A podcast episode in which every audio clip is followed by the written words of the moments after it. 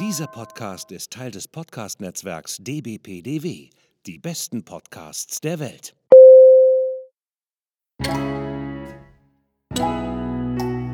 Willkommen beim Podcast von Rockstar TV mit Florian Petzold und Andreas Steinecke. Andreas, sag du doch mal was. Wie? Warum? Aber ich meine, es ist doch, also verstehst du, letztendlich, ähm, du bist, äh, aber gut. Hallo. Hallo Andreas. Hallo Florian. Willkommen beim Podcast von Rockstar TV. Hallo Andreas. Ja, äh, fangen wir da mal direkt an. Ne? Wir haben wieder. Haben wir nicht gesagt, wir wollen eine Minute noch frotzeln? Gerade eben im. Ja, im, stimmt, im, stimmt. Wir wollen noch frotzeln. Also ich bitte wolltest, dich. Wolltest du noch was zu meiner schönen Helmut Kohl Gedächtnisbrille sagen? Liebe Zuhörerinnen und Zuhörer da draußen, wir haben heute schon eine äh, Folge aufgenommen, ähm, die, da, die vor diesem Podcast dann laufen wird. Und ich habe damals schon gesagt, das ist jetzt ungefähr drei Stunden her, dass äh, Florian heute wieder aussieht wie Helmut Kohl. Das heißt, ihr hört jetzt denselben Witz eine Woche später nochmal. Er ist jetzt, Ja. er ist immer noch total gut, auch sieben Tage später. Ich würde aber trotzdem sagen, Es reicht. es reicht, genau. Also deine Helmut Kohl Gedächtnisbrille sei in Ehren. Wir werden diesen Witz jetzt dieses Jahr nicht mehr machen. Ah, das ist ja noch so lange. da Ja. freue ich mich aber jetzt total drüber. Ja. Äh, hm, das ist unterste Schublade mal wieder. Ja. Ja, äh, egal. Äh, wir haben einen Gast. Ja, Und auf immer. diesen Gast, auf, ja, wie immer, äh, aber ich muss auch so so ein bisschen sagen, ich freue mich auf diesen Gast, weil er auch Podcaster ist. Mhm. Äh, mit einem Gast, den wir auch schon mal hier hatten, den ich ja auch sehr, sehr doll mag. Vor allem seine Videos, Mhm. wenn er da mit seinem Santa Cruz irgendwie durch die äh, Gegend brettert, als ob es keinen Morgen mehr gibt. Ähm, wir haben heute den Tobi dabei. Und jetzt fragen Sie, wer ist der Tobi? Hallo Tobi, wie geht's dir? Hallo, mir geht's sehr, sehr gut. Vielen Dank, dass ich dabei sein darf. Ja, schön, schön, dass du dir Zeit genommen hast. Tobi ist die, ist die bessere Hälfte von Single Trails und Single Malt. Jetzt muss ich, muss ich nochmal kurz auf mein, auf mein Handy gucken, damit ich den Podcast-Namen auch richtig sage. Bessere Hälfte, bessere Hälfte. Ja, Lass das nicht den Jasper Ja. hören. der hört spricht- das. Der, ach, der Jasper, der hört sich das so immer so ein bisschen nasal an, aber ist egal. Wir lästern ja nicht über ihn. Ach, ich bitte dich, nein, das ist kein Lästern. Wir, äh, wir stellen fest.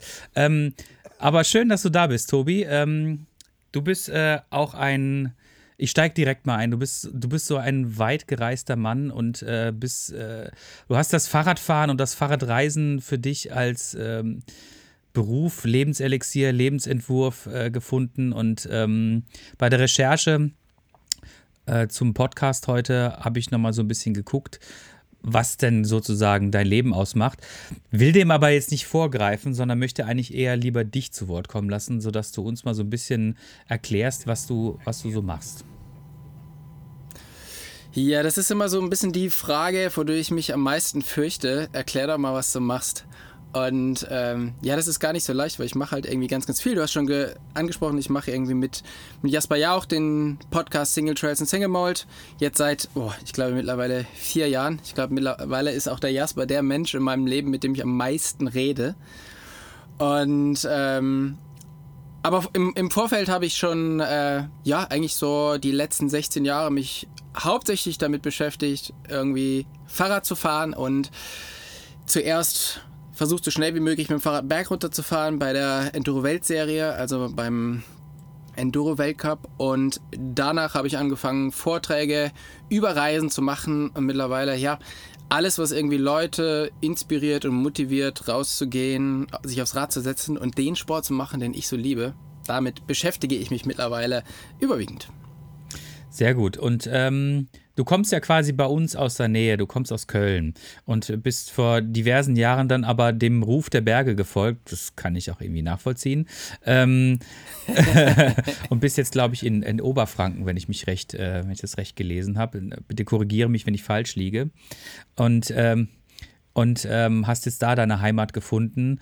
Ähm, wie, wie verbringst du denn jetzt quasi so die, die Off-Season? Ich weiß nicht, wie es bei euch so wettertechnisch ist. Also wir hier im Ruhrgebiet ähm, haben glücklicherweise keinen Winter mehr, aber ähm, unglücklicherweise trotzdem Scheißwetter.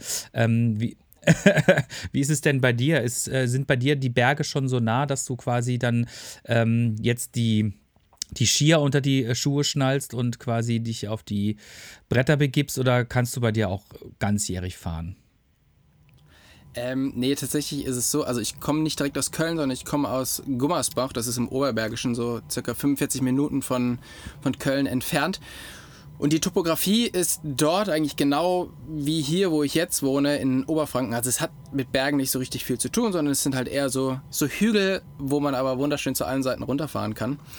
Und ähm, es ist tatsächlich so, dass sich die Bikeszene und vor allem die Trails hier bei mir in, in Oberfranken extrem gemacht haben, so in den letzten Jahren. Und es, ey, es macht mittlerweile so unglaublich viel Spaß, hier unterwegs zu sein.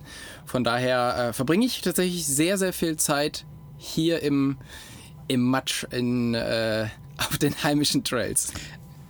Jetzt mal, jetzt mal ähm, Jetzt mal ganz ehrlich gefragt, machst, fährst du wirklich das ganze Jahr? Also ich muss gestehen, ich bin auch immer das ganze Jahr gefahren, aber dieses Jahr ist das erste Mal, wo ich echt so schwerste Motivationsprobleme habe, mich jetzt aufs Fahrrad zu bewegen.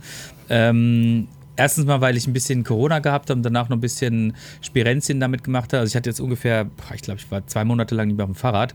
Insofern ist jetzt eh so ein bisschen die Hürde, sich wieder aufs Fahrrad zu bewegen, ein bisschen höher, sage ich jetzt mal, als wenn du irgendwie jede Woche irgendwie fährst. Aber dieses Jahr fällt es mir schon ein bisschen schwer. Ich befürchte, das sind so die ersten das erste Mimimi des Alters, was, was, mich, was mich erwischt hat. Ähm, wie ist es bei dir? Nee, tatsächlich, ich habe immer noch total viel Bock auf Radfahren und ähm, ja, bin eigentlich so, so oft wie es geht irgendwie auf dem Rad. Aktuell versuche ich wirklich dreimal die Woche mindestens zu fahren. Und ich habe das so ein bisschen gemerkt, dass in den letzten Jahren ist es, ist es weniger geworden, aber nicht, weil ich keinen Bock mehr drauf hatte, sondern einfach, weil, äh, weiß ja, die, ne, die Arbeit macht dann die ganze Freizeit kaputt. Und ähm, ich habe jetzt gemerkt, ey, wenn ich das noch länger machen möchte, diesen, diesen Job, aber auch dieses Hobby, dann muss ich einfach wieder mehr fahren, weil es macht nicht so viel Spaß, hinter seinen eigenen Erwartungen hinterher zu fahren. Von daher, äh, nee, ich fahre tatsächlich super, super gerne Rad und auch, äh, ja, sehr regelmäßig, ja. Mhm. Ja, bei uns ist ja jetzt irgendwie, nächsten Monat fängt es ja an, ähm, die Westfalen äh, Winter Trophy. Äh, da sind wir auch Medienpartner von.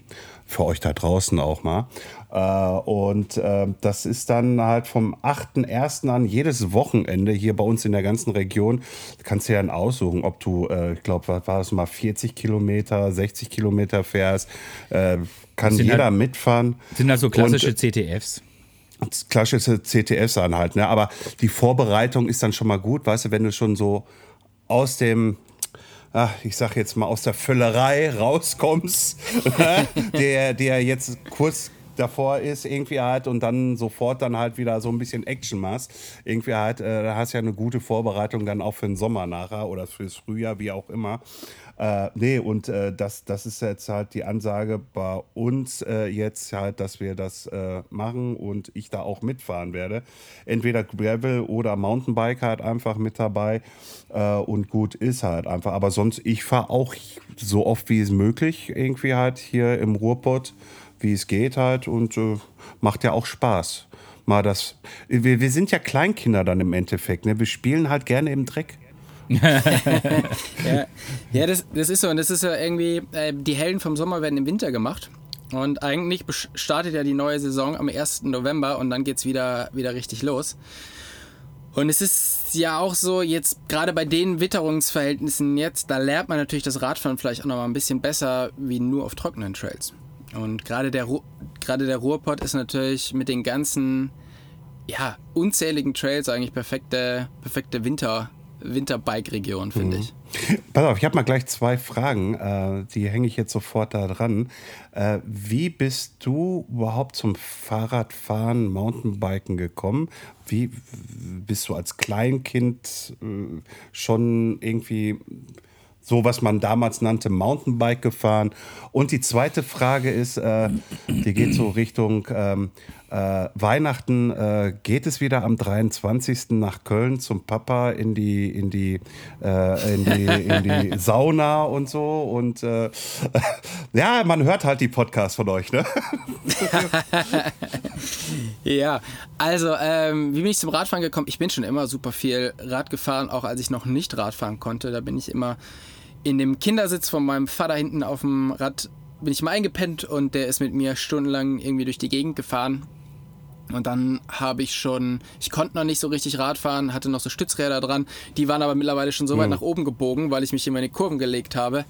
Ähm, also ich habe schon immer irgendwie was mit Radfahren am Hut gehabt und draußen sein, das war für mich irgendwie so, so ganz normal. Und ja, dann habe ich das einfach immer, immer weitergemacht und irgendwann mit der Konfirmation so, wie alt ist man da? 15? 14? So? Also ich war 13. Ah, dann ist man vielleicht 13. Siehst du, es ist ja schon eine ganze Ecke bei mir her. Ich Ja. meine, bei dir auch, aber du scheinst nicht Ja, bei, besser. mir, bei mir, ja, obwohl irgendwie wie viel Alkohol ich trinke. Ja, ist egal, anderes Thema. Auf alle Fälle, ähm, ja, ist es dann halt so, ähm, da hatte ich so das erste Mal Kohle zur Verfügung, um mir ein Rad zu kaufen, oder? Weil als, ähm, als Jugendlicher, ich habe zwar mal Zeitung ausgetragen, aber so richtig, so richtig dicke hatte ich da irgendwie doch nicht. Und dann mit dem Konfirmationsgeld das erste Rad gekauft, also das erste richtige Mountainbike, Full Suspension und ab dann war eigentlich kein Halten mehr. Okay. Ja. Und jetzt Weihnachten äh, ist es ja mittlerweile so, dass ich ja mittlerweile selber eine kleine Familie habe und deshalb kommen meine Eltern hierher. Aber auch hier gibt es Saunen und ich muss sagen, äh, ich stehe zum Glück mittlerweile wieder ein bisschen, ich bin ein bisschen besser in Shape wie äh, zu der Situation, die du jetzt gerade angesprochen hast. Ja. Ja, echt? ja, ist ja gut. Ja, auch, auch nochmal auch noch mal hier im Podcast. Herzlichen Glückwunsch zum Kind. Nochmal hier von, für, für uns beide. Was hat sich darin geändert? Also das mit dem Mountainbike fahren und dann so Familienleben jetzt so. Äh, aktuell hat sich tatsächlich noch gar nicht so richtig viel geändert, außer dass ich ähm, aktuell ein bisschen mehr auf dem Rad sitze, weil ich mir halt, ich habe mir so ein bisschen über den Winter jetzt die Zeit genommen, mehr zu Hause zu sein, weniger Projekte zu machen, weniger irgendwie durch die Gegend zu reisen. Und wenn man halt mehr zu Hause ist, kann man halt auch einfach so mehr, also ein, zwei Stunden raus und, und Radfahren gehen, weil man nicht den ganzen Tag irgendwie im Auto sitzt. Von daher, ähm, bis jetzt gibt es da noch nicht irgendwie was, was sich großartig zum Negativen verändert hat, sondern eher alles zum, Äh, zum negativ, also, Positiven. also, also, also negativ ist es eh nicht. Ne? Also wenn man da ein Kind äh, aufwachsen Also- sieht, also Also wenn ich, äh, wenn ich meinen Podcast-Partner äh, zitieren darf, Tobi, dein Leben ist vorbei. ja, ja, ich, ich, ich, ich, ich hab's. bis, bis jetzt kann ich das noch nicht bestätigen, aber es ist natürlich auch noch nicht so lange her. Eben, eben. Ne? Und, und äh, die Wehwehchen und dann die Zähnchen und äh, hau mich tot, alles. Das kommt ja noch. Ne? irgendwie, man weiß es von sich selber nicht mehr irgendwie, aber ist egal. Äh, gut. Ähm, bist du denn auch mal so wie Jasper, ich frage einfach mal blöd rein, irgendwie so wie Jasper äh, ähm, auch Rennen gefahren? Also Hat er doch gesagt. Hat er gesagt? Hat er gesagt am So Anfang. hört ihr mir zu. Er, Oh er. Gott, ich habe dir zugehört. Er, er, Ja, ja, er, er, ja, oh Gott. oh Also. Gott. Ja, ja, gut, gut, gut. Und wie verdient man jetzt so das Geld damit? Ähm, ja, aktuell, also wie gesagt, ich bin früher EWS gefahren, Enduro World Series, habe das dann irgendwann sein lassen, weil mir das irgendwie nicht mehr so getaugt hat, so viel durch die Gegend zu fliegen, ohne die Gegend zu sehen. Ja, also du bist halt immer irgendwie nach Südamerika gereist und warst dann da in so einem Skigebiet, ähm, hast aber leider Leute irgendwie nicht kennengelernt. Das fand ich dann irgendwann nicht mehr so reizvoll, weil wenn ich schon dahin fliege und diesen Impact auf die Natur habe, dann muss ich ja auch irgendwie wirklich was sehen und auch irgendwas Bereicherndes für mich mit zurückbringen, außer dass ich halt versucht habe, schnell den Berg runterzufahren. Und mittlerweile verdiene ich mein Geld durch Vorträge. Also ich habe halt von meinen Reisen äh, Foto- und Videomaterial mitgebracht, was ich halt in so einem zwei Stunden, in so einer zwei Stunden Show ähm, da erzähle über die Sachen, die ich halt da erlebt habe. Ich schreibe Bücher, ich mache Podcasts und ähm, ja, alles, was halt irgendwie ähm, Monetarisiert Alle- werden kann und äh, fertig. Ja, genau, also im, im weitesten Sinne, genau, also ich bin jetzt nicht so auf großer Sellout-Tour, dass ich überall mit Geld machen muss, aber klar, wenn ich halt, ich, ich gucke schon, dass ich halt äh, meine Partner so auswähle, dass es so ein, so ein Geben und Nehmen ist, ja. Ähm, du hast gerade schon gesagt, ähm, du machst Vorträge. Was ist denn dein Mhm. aktuelles äh, Vortragsthema?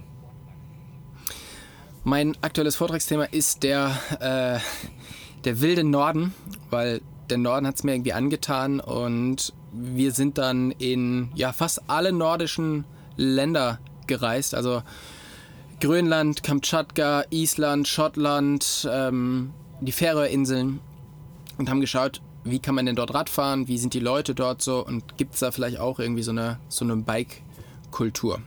Und darüber geht es eigentlich so, was, was mir da so aufgefallen ist oder auch was wir da erlebt haben, weil meistens erlebt man ja total tolle Sachen und meistens erlebt man aber ja natürlich auch so Sachen, wo man sich in der Situation denkt, ah scheiße, wieso, warum, ähm, warum habe ich in der Schule nicht besser aufgepasst und kann einen richtigen Job machen? Ähm, mhm. Aber das sind natürlich die, ähm, die Geschichten, die einen nachher halt irgendwie im Nachhinein, die das Ganze bereichern. Mhm. Und davon erzähle ich halt und versuche Leute zu motivieren, rauszugehen und Radfahren zu erleben. Ja, hätte ich auch mal in der Schule aufgepasst, dann würde ich nicht hier sitzen und Podcast machen. ja, genau.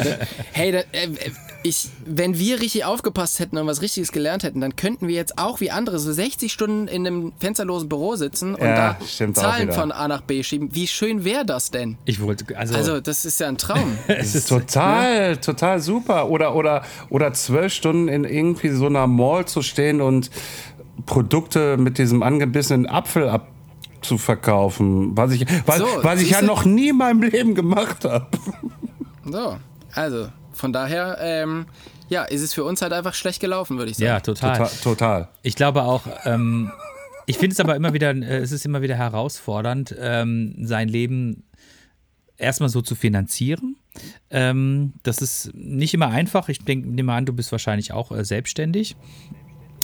Und ähm, jetzt kommt ja noch diese winzige kleine Problematik dazu, dass wir zwei Jahre Corona hatten. Ne? Das heißt, äh, Reisen war dann für uns Reisewillige, sage ich jetzt mal. Ne? Ich mache ja, mach ja Fahrradreisen, du bist äh, quasi für deine Touren immer unterwegs oder für deine Vorträge unterwegs. Brauchst ja den Content letztendlich. Ne? Ähm, und andererseits äh, rutschen wir jetzt gerade irgendwie in so, eine, in so eine lustige Rezension und äh, alle, alle machen Alarm, die Energiepreise gehen in die Höhe. Und also es ist alles ganz fürchterlich. Aber das, auf was ich hinaus möchte, ist einfach, ähm, wie bist du durch diese Zeit gekommen? Ähm, ich hatte auch am Anfang so ein bisschen gedacht, oh oh, was, äh, was ist denn jetzt? Weil das Reisen ist ja irgendwie schon so mein, mein Hauptding gewesen und das, was ich auch am liebsten gemacht habe. Und dann habe ich aber zum Glück relativ schnell gemerkt, hey, Reisen kann man ja auch irgendwie ganz cool in Deutschland machen. Und das heißt, wir sind schon im ersten Corona-Jahr äh, mit Steffi Maat zusammen einmal um äh, oder so, so halb um Deutschland gefahren. Also haben in Dresden angefangen, sind dann runter zum Andi Wittmann gefahren, haben verschiedene äh, Mountainbike-Profis besucht, in der Schweiz Ralf Neff und äh, dann bis zu Manu, äh, Mani Fumic in, in Stuttgart oder in der Nähe von Stuttgart. Und so haben wir halt irgendwie schon super viel von Deutschland gesehen und haben gemerkt, ey, Reisen ist halt auch einfach überall geil, egal wo man, wo man ist. Genau, und das, diese Tour haben wir dann ein Jahr später beendet, indem wir hoch zur Nordseeküste gefahren sind, dann noch ähm, Politiker in Berlin getroffen haben und dann wieder zurück nach Dresden und so diese komplette ja, Deutschland-Umrundung einmal fertig gemacht haben. Und dieses Jahr bin ich mit meinem Kanu zwei Wochen von mir zu Hause im Obermaintal bis zur Eurobike gefahren.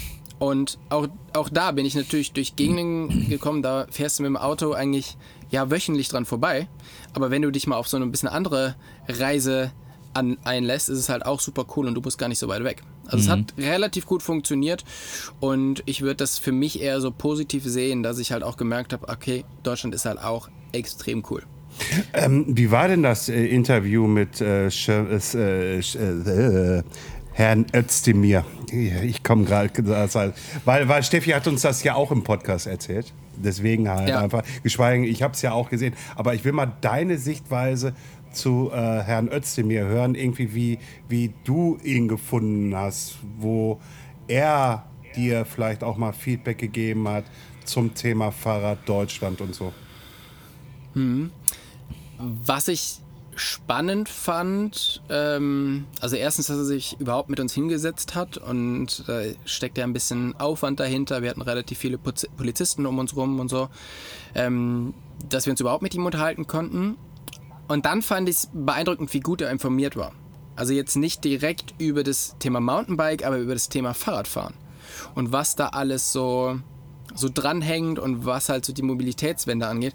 Weil damals, muss man sagen, war er noch ähm, Leiter des Verkehrsausschusses, glaube ich, ne? Also er war nicht Verkehrsminister, das war unser lustiger bayerischer Kollege. Der Andi. Ähm, der An Andi. Der Party-Andi. Genau. Und ähm, ich sag mal so, gegen den hat der Cem wirklich eine unglaublich gute Figur gemacht. Okay. Und das fand ich schon. Jetzt ist es halt ein bisschen schade, dass er, also er ist aus diesem ganzen Verkehrsthema raus, ist jetzt Landwirtschaftsminister, von daher die ganzen Sachen, die er, glaube ich, vorhatte, konnte er nicht mehr umsetzen. Ich hätte es halt cool gefunden, der wird halt Verkehrsminister und kann dann wirklich einen Impact haben. Ja, das wäre schön gewesen, auf jeden Fall, zumal er ja auch ähm, immer wieder eine schöne Vorreiterrolle für uns äh, Fahrradfahrer einnimmt, indem er zum Beispiel irgendwie zu seiner Urkundenverleihung, als, also Urkunden, ja, keine Ahnung, seine Ministerurkunde bekommen hat, ist er mit Fahrrad gefahren, ne? Das, das fand ich, das war eine Kleinigkeit, aber ich fand's gut, ich fand's gut. Ja, nicht, nicht nur das, auch, da, auch das Netz hat ja drauf reagiert irgendwie. Äh, bei der Urkundenübergabe haben sie das Meme gemacht, dass sie ihm dann halt einen Fahrradhelm aufgesetzt haben. Das fand ich dann auch schon wieder ziemlich geil. Äh? Also äh, das, das finde ich nicht negativ, sondern dieses Meme fand ich, weil es war ja auch nur kurzzeitig aktuell, mhm. dieses Meme, äh, äh, aber das fand ich dann vollkommen okay. Irgendwie. Aber man hätte sich das auch vorstellen können, dass Cem jetzt habe ich endlich seinen Vornamen, dass Cem es wirklich auch so hätte machen können. Also einfach so diesen Helm auf und dann irgendwie bei der Übergabe Helm mal eben kurze Seite und dann wieder aufgesetzt. Und dann haut er wieder ab. Ja, ich halte den halt für real. So, also ich glaube nicht, dass er das halt jetzt macht, weil er denkt so, ja, Moment, ähm, was, was klickt gerade gut? Ah, Fahrrad ist gerade gut, dann tue ich jetzt so, als ob ich Fahrrad fahre, sondern der, der sitzt auch gut auf dem Rad. Ich meine, der fährt so ein Trekkingrad, aber trotzdem, der, du siehst ja, wenn du mit jemandem Rad fährst, kann der das Ding bewegen, sitzt er öfters da drauf. Und wir sind ja dann mit Cem vom, äh, vom Teehaus zurück zum Bundeskanzleramt gefahren und du siehst einfach, der, der macht das wirklich. Ja, und das finde ich halt schön, wenn du halt nicht einfach nur so, ähm, nur so tust, als ob du es machen würdest. Mhm. Ähm, ich will da noch mal ganz kurz, also die Tour habe ich, äh, ich quasi von euch, äh, also beide Touren habe ich so ein bisschen verfolgt. Ähm, wie, wie anstrengend war das denn? Also Steffi hat da so ein bisschen gesagt, ja, es war halt schon ziemlich anstrengend, aber so richtig ähm, haben wir da jetzt nicht so eine Information bekommen. Und wenn wir dich jetzt so hier mal im Podcast haben, würde ich natürlich auch mal deine Sicht der Weise, der Reise erfahren. Ja, ähm, ich fand es schon relativ anstrengend, weil wir halt ja teilweise, also man muss sagen, wir sind mit Steffi Maat unterwegs. Steffi Maat hat einfach niemals Zeit. ja, und äh, das heißt, als wir angefangen haben, diese Tour zu fahren, da hieß es auf einmal, ja, äh, du übrigens, äh, also wir müssen zwei Tage schneller sein, weil ich fliege danach nach irgendwie Timbuktu oder was. Ähm, da ich jetzt aber keine Lust hatte, irgendwie was zu faken oder mit der Bahn zu fahren oder so, haben wir dann halt einfach sehr, sehr lange Tage gehabt. Und ich glaube, die längste Tour war äh, 220 Kilometer am Tag. Ja?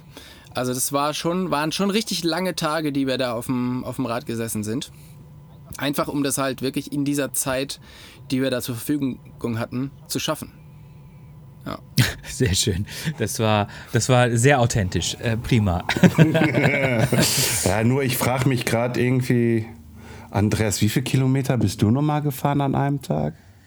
Ja, pff, ich bin, äh, bin von Hamburg nach Essen gefahren an einem Tag. Das waren 378 Kilometer. Da habe ich äh, auch oft den Moment gehabt, Scheiße, ey, was mache ich hier eigentlich? Warum, warum tue ich mir das an? Warum, warum bin ich jetzt auf den Trichter gekommen, dass ich das an einem Tag fahren muss? Wobei ich doch vorher die Idee hatte, ich fahre es an zwei Tagen. Naja. Ja. Ja, ungefähr so ging es uns ja auch so ja. notgedrungen. Also, was, was, was ich halt so gemerkt habe, ist, ähm, wenn du fit genug bist und du schon mal so ansatzweise so eine Distanz gemacht hast, ähm, dann gehst du durch viele Täler der, der, Tränen, aber am Ende des Tages bist du dir schon relativ bewusst und weißt eigentlich auch, ich schaff das. Ähm, und das bringt dann auch, das motiviert dann auch wieder weiter. Und wenn du dann so diese, diese Kurzzeitziele immer wieder ähm, ja, dir setzt und dann auch erfolgreich abschließt, wie zum Beispiel, ja, jetzt haben wir halt, ähm, keine Ahnung, die und die, jetzt haben wir 50 Kilometer, jetzt haben wir 75, 100 und so weiter und so weiter, dann geht das eigentlich schon relativ gut, muss ich sagen. Aber nichtsdestotrotz, es ist manchmal schon echt eine fiese Plackerei. Was ich halt spannend finde oder was es halt einfach ein bisschen spannender macht, ist noch, dass du ja Tag um Tag um Tag fährst, ja. Also wir waren, glaube ich, elf oder zwölf Tage unterwegs am Stück und hatten unsere Ruhetage waren immer nur so halbe Ruhetage, weil wir dann noch filmen mussten. Also wir sind am Ende diese zweite Tour hoch zur Nordsee, die sind wir komplett ohne Ruhetag gefahren und mussten jeden Tag halt mindestens irgendwie 80 Kilometer schaffen, selbst da, wo wir morgens noch gefilmt haben. Und dann weißt du halt schon, ja, okay, ich muss mich aber auch heute so äh, regenerieren, dass ich halt morgen wieder auf dem Rad sitzen kann. Und manchmal finde ich, verfliegen auch so die Gedanken, wenn du so durch schöne Regionen fährst und hier was gucken kannst und da was gucken kannst. Aber man fährt halt auch hin und wieder durch Brandenburg. Hm. Und da zieht sich's. Hm. So, ja, also es gibt ja auch nicht nur wunderschöne Ecken, sondern manchmal ist es halt einfach Wald und es zieht sich halt sehr, äh, sehr lange. Ja, oder, oder endlose ja. Landstraßen. Ja, ja, genau. Also das ist, also. das ist manchmal dann schon ein bisschen dröge. Ähm, wenn ihr solche, oder wenn, ich weiß nicht, wer war denn der Initiator für diesen Projekt? Warst du das oder war das Steffi? Ähm, das haben wir so ein bisschen gemeinsam entschieden, weil ich im Jahr davor äh, bin ich von mir aus zum äh, Downhill-Weltcup nach Leogang gefahren. Da hat Steffi mich einen Tag begleitet. Mhm. Und dann fand sie das irgendwie so cool, weil sie noch nie so weit Rad gefahren ist, dass sie gesagt hat, ja, dann äh, machen wir es nächstes Jahr wieder. Und dann kam halt die Idee, okay, wir fahren jetzt hier um äh, halb um Deutschland rum. Mhm.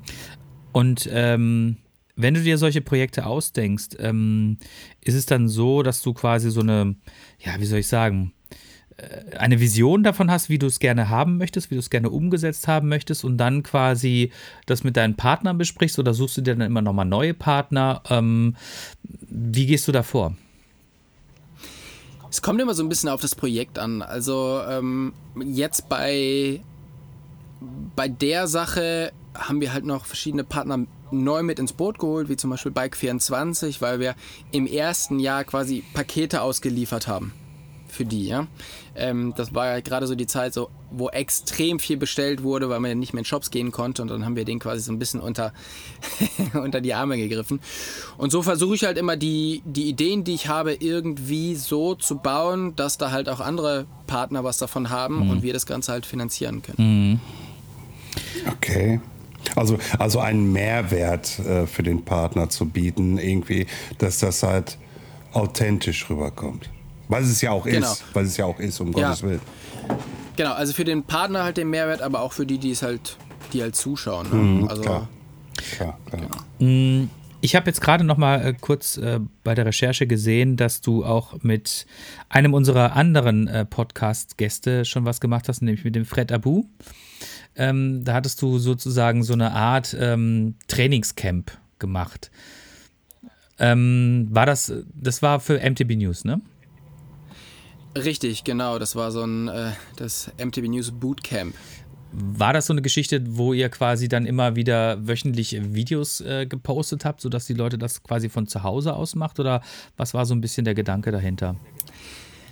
Ja, wir haben uns halt überlegt, wie schafft man es denn jetzt den Leuten, die, wo keine Fitnessstudios offen sind und so, die trotzdem fit ins neue Jahr zu bringen. Und oft ist ja die Fitness gar nicht so die Beine oder die, die Lunge, sondern halt, ne, vor allen Dingen, wenn man so ein bisschen ins, äh, wenn man ein bisschen älter wird, dann zwickt es hier oder da ja schon mal. Kenne ich nicht. Und ähm, ja, das ist äh, bei so bei so Leistungssportlern wie, wie dir ist das wahrscheinlich einfach. Äh, Total. Du bist einfach so austrainiert. Total. Da, aber um einfach diesen Zuschauern. Könntet ihr euch bitte beeilen? Ich muss gleich schwimmen gehen. um, um den Zuschauern einen ähnlich guten Körper wie deinen zu ermöglichen, einfach durch, die, durch dieses ganze Training. Ähm, genau, haben wir uns überlegt, okay, was kann man so machen? Der Fred ist ja ein sehr, sehr guter Trainer mit, ähm, der trainiert zum Beispiel Wally Höll oder auch Nina Hofmann. Und mit dem haben wir dann eben dieses, dieses äh, Programm entwickelt, beziehungsweise wir zusammen haben das entwickelt. Stimmt nicht. Der hat sich überlegt, wie er mich am besten quälen kann und äh, der andere hat die Kamera drauf gehalten und ich habe nur gelitten und gespitzt. Das war so meine Aufgabe. hast, hast, du richtig gelitten? Ja. Okay. Ja, ja. ja, mir hat er ja nur den Tipp mitgegeben, ich soll mir eine Wärmflasche holen. Also eher gesagt eine Heizdecke. naja, da leiden werde ich jetzt nicht drunter. Ja, wobei, aber äh, also aus dem Podcast heraus, äh, was, was mir auch hängen geblieben ist, ist schon, dass er schon ein ziemlicher also der hat schon, der weiß schon, was er macht und der fordert dann auch, glaube ich, ziemlich krass ein. Ja, auf alle Fälle, ja, ja, genau. Ja. Also da, da ist er, also der lässt es auch nicht durchgehen, wenn man das so halb macht, sondern man muss das richtig machen. Und ähm, nee, auf alle Fälle, das war, äh, das war anstrengend, aber es war sehr gut. Also ich tatsächlich, ich mache auch jetzt aktuell wieder das Bootcamp. Also ich gucke mir die alten Videos nochmal an und mache das einfach nach, weil das wird ja nicht alt. Und ich habe gemerkt, dass mich das wirklich im Sommer weiterbringt. Ne? Diese ganze Core-Stabilität, die einem das gibt. Und das sind ja wirklich, es dauert ja nicht lang, weißt du. Du hast irgendwie äh, 30 Minuten Training, zweimal die Woche. Und dafür, was es dir dann bringt, ist es schon richtig, richtig gut. Hast du denn quasi aus deiner, ähm, aus deiner Fahrradkarriere irgendwelche Zipperlein davongetragen, wo du sagst, okay, ja, also da muss ich jetzt schon immer wieder ein bisschen aufpassen. Äh, das wird, je älter ich werde, wird das nicht besser. Sollen wir mal drüber reden, was noch richtig funktioniert? Wir können es auch andersrum aufziehen, gerne. Eins hat auf jeden Fall funktioniert. ja. So, Herr Petzold, äh, Ja, gehst jetzt das- mal kurz in Ja, die Schelmecke, ja, danke. Ja, ja, ja. Okay, also Ich so ein Mikro Podcast ist aus. es also hier. ähm, nee, tatsächlich, also mein großes Problem ist der Rücken. Ja, also ich habe äh, schon seit ganz vielen Jahren irgendwie Rückenprobleme im unteren Rücken. Ich meine, ist ja klar, du stehst halt immer in komplett verkrümmter Haltung irgendwie auf dem Rad und ähm, ja, dass das natürlich nicht ewig lang gut geht, ist ja klar und wir haben, glaube ich, in dem in letzten oder vorletzten Podcast drüber gesprochen, dass, also mit dem, mit dem Wissen, was ich heute habe, wird es mir wahrscheinlich besser gehen. Also man muss halt einfach in jungen Jahren schon immer wieder viel Übung machen, damit es einem nachher besser geht und das habe ich halt einfach nicht gemacht. Ja, und von daher habe ich jetzt Rückenprobleme und versuche die jetzt irgendwie in den Griff zu bekommen, muss aber jetzt wahrscheinlich deutlich mehr dafür arbeiten, als wenn ich halt früher schon damit angefangen hätte. Ich glaube, es war aber auch einfach eine andere Zeit, würde ich jetzt mal behaupten. Wir haben halt einfach, wir waren auf dem Fahrrad, weil wir drauf Bock hatten und haben uns jetzt vielleicht nicht so darum gekümmert, was das unter Umständen in Zukunft für negative Auswirkungen haben könnte, weil es einfach, also ich habe da auch nie dran gedacht und ich, bei mir ist es ähnlich. Also meine, wenn ich mich nicht ständig um meinen Rücken kümmere in irgendeiner Weise, äh, dann fängt der auch an zu zwicken und ähm, das ist auch bestimmt nichts, was besser wird. Ne? Ähm, aber und ich glaube halt andersrum, heutzutage die, die Sportler, die auf dem Rad sind, die werden viel ganzheitlicher trainiert und achten da auch viel sehr, viel mehr, glaube ich, auf äh, Trainingsmethoden, die sie auch quasi, ja, wie du halt schon, schon sagtest, diese, diese Core-Stabilität halt bringen. Ja, wenn du einen guten Trainer hast, dann schon, ja. Aber muss man sagen, wer hat das denn so? Ja, also, also ich hatte nicht äh, Anfang der 90er irgendwie einen Dude neben mir stehen und der mir gesagt hat, das musst du so und so machen. Hätte der neben mir gestanden und hätte gesagt gehabt, das musst du so und so machen, hätte ich ihn angeguckt, hätte gesagt, ja, hast du einen Vogel. Äh, äh, weil ich ja nicht in irgendeine Schule reingegangen bin, um Fahrradfahren zu lernen. Weil es hieß ja immer, irgendwie, ja, das hast du ja vorhin auch gesagt, deine, deine, deine Stützräder, die waren so schräg nach oben hoch, irgendwie halt so. Man hat sich draufgesetzt, Papa oder Mama oder wie auch immer, oder Opa, irgendwie hinten die Stange dran und hat dich dann erstmal nach vorne geschoben gehabt. So, das war dein Lehrer. Eigentlich im Endeffekt.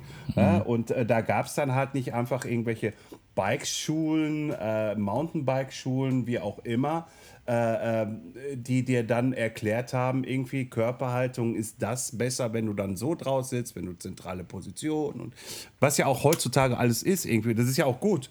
Da haben die Kids ja heutzutage eher gesagt einen riesengroßen Vorteil gegenüber unserer Wenigkeit. Ja, und das ist ja dann auch vernünftig, wenn sie dann halt auch auf einen Trainer hören und dann nachher nicht so wie einige hier von uns, die auch gerade in diesem Podcast sitzen, äh, irgendwelche, irgendwelche vor, unvollendete Bandscheibenvorfälle haben oder wie auch immer halt, ne?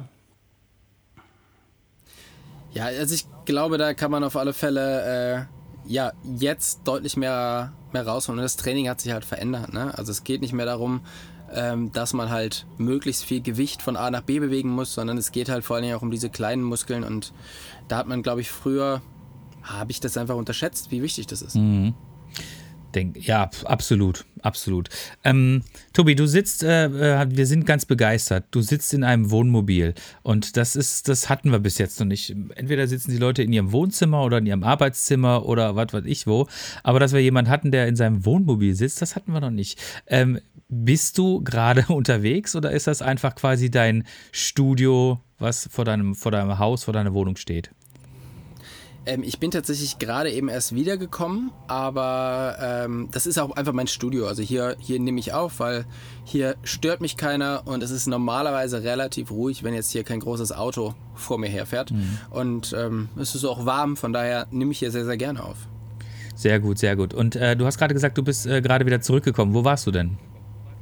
Genau, ich war einfach übers, äh, übers Wochenende in, in Dresden, bin da ein bisschen durch die Dresdner Heide gefahren mit Freunden und ja, habe da einfach ein schönes Wochenende verbracht. Mhm.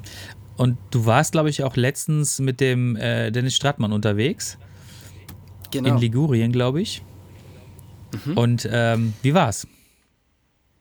Ja, wir sind, Dennis und ich sind ja beide so ein bisschen so autoverrückt und vor allen Dingen alte Autos.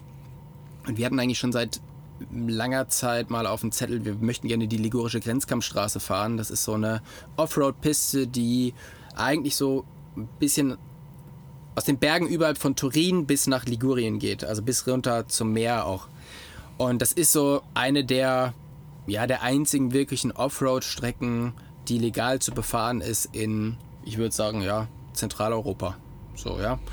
Ähm, es war mega cool. Also es hat mega Spaß gemacht. Ich habe ja vor drei, vier Jahren einen Land Rover Defender komplett zerlegt und neu aufgebaut für mich, also als Offroad-Mobil. Und Dennis hatte so sich ein Auto ausgeliehen, damit er da mitfahren kann. Und so sind wir da über die, über die Pässe gefahren und immer mal wieder ein bisschen, bisschen Rad gefahren, weil da gibt es halt unglaublich tolle Trails, die du eigentlich gar nicht so richtig erreichst. Also wenn du jetzt nicht mit dem E-Bike unterwegs bist oder nicht mit dem Bike unterwegs bist, ist es super schwierig oder vor allem nicht mit, mit dem Geländeauto, ja, wo du überall campen kannst, ist es super schwierig, da überhaupt hinzufahren, weil dann wäre die, die Anfahrt alleine mal drei, vier Stunden.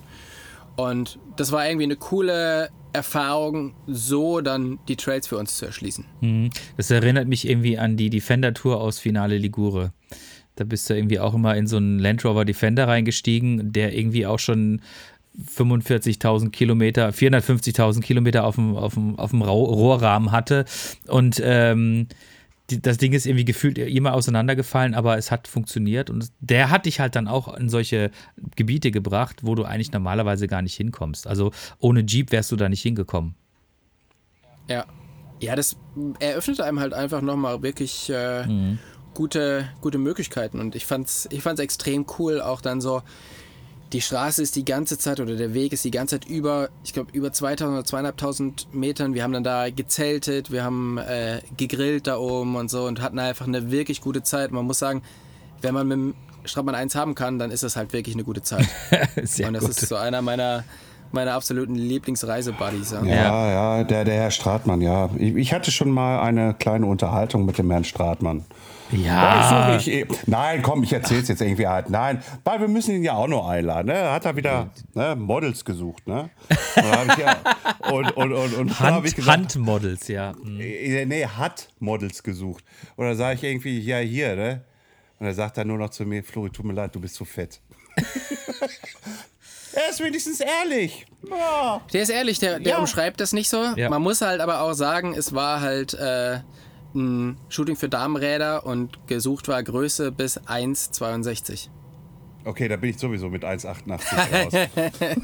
genau. Obwohl, Titten habe ich ja. Na, ist ja, oh, egal. Petzer, was ist heute los mit dir? Was ist ja, heute los mit dir? Zurück in die nicht. Ecke mit dir. Meine Güte, ey. Ja, ich setze mir gleich noch das Hütchen auf. Ja, bitte, bitte, bitte. Äh, äh, äh, ähm, mal, mal noch mal eine Frage äh, hier mit dieser äh, Deutschland-Tour mit Steffi. Ähm, wie habt ihr das denn da mit den Übernachtungen gemacht? Äh, Hotel, Pension oder, oder, oder ähm, hier Schlafsäle oder was weiß ich oder auch gecampt? Nee, wir haben tatsächlich uns da Hotels gebucht und äh, irgendwelche Gasthöfe und so. Ah, okay. Und waren dann so unterwegs. Okay, genau. okay, okay. Würdest du es raten, jemanden irgendwie. Naja, raten ist auch jetzt wieder doof. Äh, ja, so eine Bikepacking-Tour zu machen, halt, ne, hinten wieder Arschrakete dran und hier und da alles und dann wild zu campen? Ist halt die Frage, auf was für einem, auf was für einem Stand man ist und was man halt haben möchte. Ne? Also willst halt möglichst viel Kilometer fahren, was sehen ähm, und willst es mal ausprobieren, dann würde ich es einem jetzt nicht unbedingt raten, weil du halt ja unglaublich viel mehr Gepäck mitschleppen musst. Ähm, die Regeneration ist schwieriger. Äh, es ist überhaupt erstmal, also diese, dieser Moment loszufahren und nicht wissen, wo man abends schläft, ähm, das kann einen auch so ein bisschen belasten. Wenn man aber jetzt das als, als Teil dieser Reise sieht, äh, dann ist es halt auch total spannend, so unterwegs zu sein. Das habe ich äh, letztes Jahr mit, äh, mit Martin Donat gemacht in, in Schottland. Da haben wir auch, da war mit, äh, mit Zelt unterwegs. Wir haben nicht so oft im Zelt geschlafen, wie wir wollten, weil einfach das Wetter viel, viel, viel zu schlecht war. Aber wir haben es wir mal geschafft und das ist schon ein geiles Gefühl, wenn du morgens dann am Strand aufwachst und mhm. ähm, aufs Meer guckst. Das ist nochmal eine andere Art von, äh, von Abenteuer. Ähm. Ich frage ich frag, ich frag deswegen, äh, Fritz Meinecke, irgendwie dürfte, glaube ich, jedem hier ein Name sein, irgendwie halt. Äh, der macht dieses Seven Wild irgendwie, jetzt läuft gerade die zweite Staffel und so. Äh, oder ist gelaufen, keine Ahnung, weil der ist auch von Berlin irgendwie. Äh, wollte der irgendwo hin, Türkei, Griechenland, keine Ahnung, irgendwie. Und die haben einfach also die haben sich jetzt nicht eine explizite Route ausgesucht, sondern die haben sich einfach draufgesetzt zu dritt und sind einfach losgefahren. Ja, und, und haben dann einfach auch äh, Schlafsäcke mit bei gehabt äh, und äh, irgendwo mal eben kurz hier die GoPros aufladen äh, äh, und, und, und, und fertig halt. Ne? Und sind damit durchgefahren. Nein, weißt du, das war so einfach mal so eine Frage in den Raum geschmissen. Mhm. Ob man sowas ja, also das, wie gesagt, es kommt immer so ein bisschen drauf an. Ich bin nicht der Fan davon, jetzt mein Zelt neben dem Hotel aufzuschlagen. Weißt du, wie ich meine? Also mhm. ich bin nicht so der, ähm, ich muss jetzt so crazy outdoor sein. Mhm. Ja. Sondern wenn da ein Hotel ist, dann gehe ich auch in das Hotel. Wenn es aber heißt, du, wir zelten jetzt, dann habe ich auch kein Problem damit, aber ich finde, es muss immer irgendwie einen Sinn haben. Also diesen Komfortverlust, den ich habe, wenn ich im Zelt schlafe, der muss halt irgendwie, ja, der muss mir irgendwas anderes geben. Weißt du? Und klar, wenn ich in Schottland am Strand aufwache, dann gibt es mir das. Mhm. Aber jetzt einfach loszufahren und dann äh, in, keine Ahnung, irgendwo im irgendwo auf den Campingplatz zu gehen und daneben ist einfach ein, ein Hotel, das ist jetzt nicht, nicht so meins. Ähm, wie war denn die Tour in Schottland? Weil, das ist, ihr habt doch die, die North Coast 500 gemacht, oder?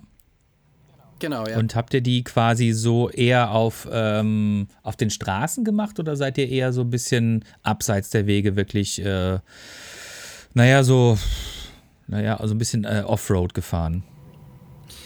Also ich habe die, die Route habe ich so grob geplant und dann habe ich die dem Martin geschickt und dann habe ich gemerkt, ah, okay, mal, das ist also für den Gravel. Ja. Weil für den heißt es halt Gravel einfach auch, ja, wir müssen jetzt hier einfach durch diesen Fluss durchtragen und so. Also das war schon relativ crazy. Wir sind nicht alles auf Gravel gefahren, weil es gibt einfach auch oft keine, keine Wege, die jetzt äh, neben der Straße sind. Mhm. Und es macht auch da, finde ich wieder, macht es jetzt nicht unbedingt Sinn, auf, der auf dem Gravel-Weg neben der Straße zu fahren, wenn er neben der Straße mhm. ist. Ja, aber wenn mich das irgendwo hinbringt, wo ich sonst nicht hinkomme oder wenn mir das irgendwas anderes gibt, finde ich das halt irgendwie ganz geil. Mhm. Und der hat wirklich äh, Stellen rausgesucht, wo wir dann hergefahren sind. Das war mega, mega geil. Auch wenn es beschwerlich war, aber diese ganze, ähm, dieses ganze Abenteuer, was wir da hatten, das, ja, da denke ich wirklich noch sehr, sehr gerne dran zurück, weil es war definitiv eins der, der coolsten, ja. Ja, also das ist auf meiner Bucketlist auch ganz, ganz, ganz weit oben. Also eigentlich, eigentlich möchte ich das nächstes Jahr machen. Ich wollte es dieses Jahr schon machen, aber das war zeitlich nicht möglich und auf jeden Fall ähm, möchte ich da wieder. Also ich war schon mal in Schottland mit dem Mountainbike, da haben wir so ähm, Coast to Coast gemacht. Und ähm, das war schon echt geil. Aber das war schon auch teilweise so diese Transferwege.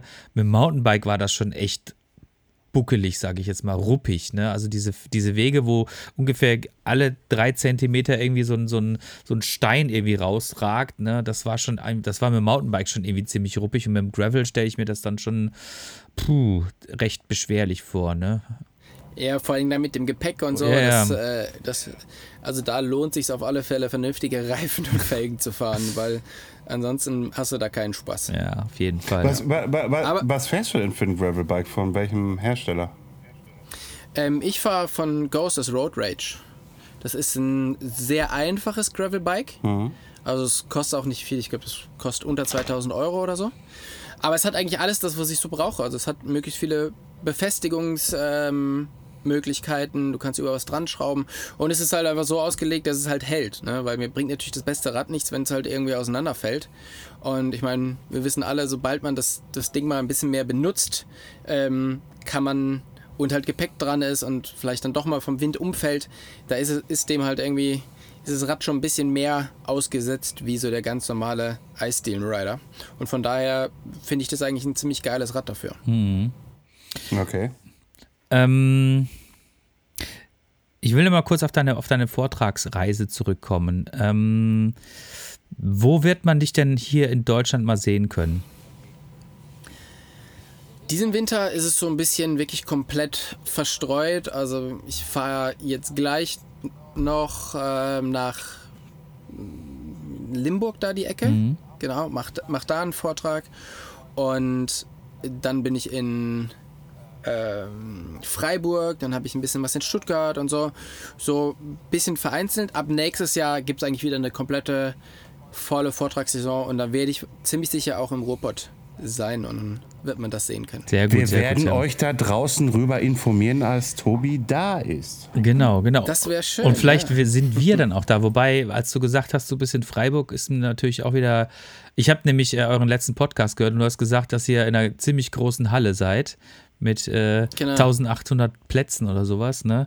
Äh, da müsste ich ja quasi fast schon in meine Heimatstadt mal vorbeikommen, um äh, deinen Vortrag dort zu lauschen. Wann, wann könnte ich das denn tun? Wenn ich wollte. In äh, Freiburg ist es, glaube ich, am, am 2. Februar Ja, okay. ähm, zu den, beim Mundologia. Also das Mundologia Festival ist so eins der Deutschlands größten äh, Vortragsfestivals und da ja, bin ich eben im großen Saal und ja, jeder, der Bock hat, da vorbeizukommen, äh, macht das, damit wir den Saal möglichst voll bekommen. Ich habe ja auch schon gesagt, äh, die Zeiten, wo man wirklich 1800 Leute in so einen Saal reinbekommt, die sind so ein bisschen aktuell so auf Hold. Also das ist mir schon auch bewusst, dass, ähm, dass es da nicht mehr so läuft wie vor Corona, aber wir sind auf einem guten Weg zurück und äh, schauen wir mal, wie es wird. Aber wenn du kommst, ist ja schon mal einer mehr da. Und dann bringst du auch ein paar Leute mit und zack, zack sind wir 1800. Zack, ist der Laden voll, genau. ähm, wie darf ich, also ich muss gestehen, äh, wie gesagt, ich hatte jetzt leider noch nicht das Vergnügen, einen deiner Vorträge zu lauschen. Ähm, ähm, ich versuche mal so ein bisschen mir das herzuleiten. Ich war gestern, äh, war ich bei der IOFT in Essen, ähm, die European Outdoor Film Tour. Und äh, das ist ja immer so ein, so ein schönes Filmformat, ähm, wo man quasi im Kino sitzt, ne, und dann ist das in Essen hier in der Lichtburg, dieses riesengroße Premierenkino, diese riesengroße Leinwand. Das ist immer sehr interessant. Ähm, wie ist denn bei dir so die Immersion? Äh, also ich denke immer nicht, dass es bei dir so ist, dass du äh, wie ein Universitätsprofessor dich zwei Stunden hinstellst und dann Frontalunterricht machst, sondern ist das ein, eine bunte Mischung aus äh, quasi Bildern, Videos und äh, ein bisschen, ja, ein bisschen Rede von dir oder wie darf man sich das vorstellen? Ja, genau. Also ich mache halt äh, eine PowerPoint-Präsentation, 7000 Folien und frage am Ende ab. Und äh, Aber schriftlich, schriftlich, mit. Benotung, ne? natürlich, natürlich. Ähm, ja, und das meiste von diesen zwei Stunden Show geht eigentlich dafür drauf, dass ich halt kontrolliere, was die Leute so geschrieben haben. Sehr gut, sehr gut. Also so, so kann man sich das vorstellen. Nein, tatsächlich ist es so, dass ähm, es, ist, es ist eine Mischung aus Fotos, zu denen ich halt auf der Bühne stehe und Geschichten erzähle und dann halt Bewegtbild, wo ich dann neben der Bühne stehe und die Bilder halt so an sich wirken lasse. Ähm, man, man kann sich das so vorstellen, wir haben das alles extra für den Vortrag produziert und das erlaubt uns halt, die, die Videos so zu schneiden, wie man es im Internet jetzt nicht könnte. Also du bekommst halt längere Videos, du bekommst halt mehr Informationen, du bekommst mehr Insights Und äh, das wirkt natürlich über diese gigantischen ähm, Leinwände. Ja, also wir haben uns irgendwann überlegt, hey, wir schleppen hier eine Red mit auf den Berg und am Ende sitzt jemand auf dem Klo und guckt sich auf dem Handy dieses Videomaterial an. Ja, und das ist halt irgendwie nicht, warum wir das machen. Und deshalb haben wir das halt wirklich so produziert, dass es halt, ja, mega tolle Naturaufnahmen, Bike-Action. Aber der Unterschied zur E-Oft ist halt der, bei mir kann man alles nachmachen. Also wir haben sehr darauf geachtet, dass das Ziel im Vordergrund steht und das Abenteuer im Vordergrund steht, aber nicht die Action. Mhm. Weil ich finde es immer so ein bisschen schwierig, wenn du was machst, was ja, was, was kein, für keinen so richtig greifbar ist, weil das jetzt irgendwie der vierfache Tailwhip und Backflip und dies und das ist. Bei mir ist es halt wirklich so, ähm, wenn du nach Kamtschatka gehst, dann kannst du den gleichen Berg runterfahren, vielleicht nicht so schnell oder nicht so, ne? Aber du kannst es machen. Mhm. Und es soll halt wirklich den Leuten zeigen, das kann man machen und das soll die Leute halt auch dazu motivieren, solche Sachen zu machen. Mhm. Also ich finde es bei und sowas. Wie kommst du dann mit dem Jasper dann so klar? Also Jasper ist ja derjenige, der, wumm, ich sag mal so, Backflip will er ja nicht. Ne? Aber wie kommst du dann mit dieser Einstellung mit Jasper dann so klar? Also das ist jetzt, das ist jetzt auch interessant. Ja, wobei ich ja finde, dass der Jasper also das kannst du ja theoretisch auch nachmachen. Auch da wieder, der fährt natürlich einen komplett anderen Style ja. und komplett andere Geschwindigkeit. Aber alles, was der Jasper macht, ist ja irgendwie nachvollziehbar. Und das macht ihn, also das gibt ihm ja die Relevanz, die, ja, die er hat. Ja. Dass er halt, ne? Ja, also, schon. Ja, also wenn ich mir jetzt ein paar Videos mir von ihm in meinen Kopf aufrufe, ja, also ja, einiges würde ich mich nicht trauen, einiges würde ich mich trauen. Ja, aber man muss ja auch noch Ziele haben. ja? Ach, ey, ey, mit angehen 46, ich weiß nicht. Ach ja, weißt du, du tust aber auch immer so, als würdest du schon mit beiden Beinen im Grab stehen. Ne? Bin also du, du bist ja du bist schon mit der Schaufel und schaufelst dir quasi schon selbst irgendwie das Grab zu von unten. Ne? Ja, du, du, du bist schon wieder kurz vor Stützrad, oder? ja. Mit der Brille sowieso, ne? Mit der ja, Brille sowieso, ne? Äh, äh, tragen ja nur ja. alte Männer so welche Brillen. Äh, äh, äh. Das lassen wir jetzt einfach mal so stehen. genau.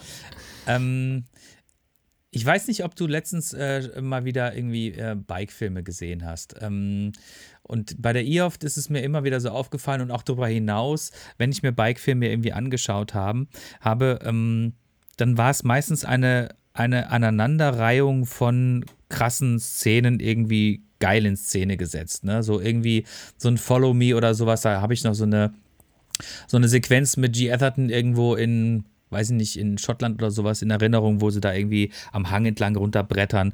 Oder bei Life Cycles gab es auch mal schöne, ähm, schöne ähm, Sequenzen, die dann irgendwie mit so einem metaphysischen äh, Blabla irgendwie gefüllt waren. Ne? Also das fand ich zwar einerseits immer ganz cool, aber ich fand das halt auch wirklich sehr repetitiv und sehr langweilig. Was ich immer dann spannender finde, ist tatsächlich, wenn du zu dem, was du dort machst, halt auch noch eine Geschichte erzählst. Ne? Und ähm, erzählst du auch eine Geschichte? Also in den Vorträgen erzähle ich natürlich eine Geschichte und ich finde es genauso wie du. Ja, also das finde ich eigentlich das Wichtigste. Also es ist nicht die Action, die im Vordergrund steht, sondern es ist immer die, die Geschichte und das Abenteuer, also wie, wie gerade halt schon gesagt. Ne? Und beim Vortrag ist es halt so, das ist halt so eine komplette Geschichte einmal drumherum, also das, die uns in alle verschiedenen Länder führt, aber es ist halt eine große Geschichte. Und ähm, ich finde aber, dass das, ja, ich finde auch, das kommt manchmal ein bisschen zu kurz, oder? Dass, dass diese Geschichten wirklich erzählt werden. Aber das liegt vielleicht auch genau daran, dass man natürlich in der doch relativ hektischen Instagram-Influencer-Geschichte äh, halt schnell dahin, schnell dahin, schnell dahin. Und was für Geschichten soll man denn erzählen, wenn man keine Geschichten erlebt, mhm. weil man halt nur produziert? Mhm. Ja, ja, es ist halt immer, es war, ich fand immer, das war in den letzten Jahren immer so dieses höher, schneller, weiter. Und dann, das hat mich dann irgendwann gelangweilt. Dann habe ich dann irgendwann mal gesagt, so, nee, das interessiert mich jetzt nicht mehr, das brauche ich nicht mehr angucken. Das war, das war cool für, für eine bestimmte Zeit, aber jetzt interessieren mich eher so die Hintergründe und die Geschichten dahinter. Das äh, finde ich dann spannender, ehrlich gesagt. Und dann, dann bin ich auch eher dabei. Ja, klar, das kann einen halt viel mehr, viel mehr fesseln und man, man äh, kann das so ein bisschen miterleben. Ne? Klar, Reportagen, es wird halt immer, immer reportagiger, ja. Das, äh, oder ich hoffe, dass es noch reportagiger wird, weil das ist ja auch, ist ja auch der Grund, warum wir unseren Podcast machen. Weißt du, wir, wir versuchen ja auch die Geschichten aus dem Hintergrund der Bike-Szene nach vorne zu, äh, zu bringen, mhm. weil man dann einfach, wenn du mehr davon erfährst, verstehst du natürlich auch alles viel, viel mehr, wie dieser ganze Bike-Bereich oder die ganze Bike-Szene funktioniert. Und das finde ich interessant. Auf jeden Fall. Also, ähm, ich habe mir letztens, ich weiß nicht, ob du das auch gesehen hast, habe ich mir die, ähm, den Film über Jan Ulrich angeguckt. Ähm, diese Hintergrundgeschichte. Oder ich glaube, das war, war eine Serie, glaube ich. Ich weiß es nicht mehr. Und ähm, meine Fresse, also das war das war mal richtig, richtig gut. Ne? Also man kennt halt die Person und dann so nochmal wirklich hinter die äh, Fassade zu blicken und dann nochmal sich zu vergegenwärtigen, warum der Mensch so gehandelt, wie er gehandelt hat. Und das fand ich schon sehr beeindruckend, muss ich sagen. Ja, solche Sachen sind halt extrem gut, vor allen Dingen, wenn jemand das dann auch so zulässt, wie Jan Ulrich das da gemacht hat. Ne? Aber zum Beispiel auch ähm, die Doku von Jonas Deichmann. Ich habe sie ja noch nicht gesehen. Ich weiß aber, wie er kommuniziert und was der alles so zu erzählen hat. Das ist zum Beispiel auch was, wo ich glaube, das wird extrem cool. Wenn, wenn ich das dann mal. Äh, ich weiß gar nicht, ob der Film mittlerweile in den Kinos ist. Ich glaube, der kommt jetzt erst, ne? Ich glaube aber auch. Ja, so Leute, die die Geschichten zu erzählen haben, das ist doch irgendwie. Das, das sticht für mich auch raus, auf alle Fälle. Ähm, wie einfach nur irgendwelche Action. Aber letztendlich machen wir ja auch unser, das, was wir machen, machen wir ja auch einfach auch zu einem Großteil, um einfach ähm, die Erfahrung zu machen und dann natürlich aber auch eine Geschichte darüber zu erzählen. Ne? Also ich bin dieses Jahr, wissen unsere Zuhörerinnen und Zuhörer wahrscheinlich jetzt auch schon zu Genüge, aber ich bin dieses Jahr auch von äh, San Francisco nach Los Angeles gefahren und darüber berichte ich auch immer noch gerne den Leuten, die es dann interessiert. Aber andererseits muss ich sagen, hat mich diese Erfahrung auch wiederum äh, weitergebracht, weil es, halt, weil es halt eine super schöne Erfahrung war. Und weil es endlich mal wieder raus war, endlich mal wieder reisen können, nicht mehr mit dem Fahrrad fahren und dann halt auch mal mit dem Gravel irgendwie so eine längere Geschichte zu machen. Also das hat mir schon echt sehr, sehr viel Spaß gemacht und ähm, das ist auch immer wieder das Salz in der Suppe, bitte.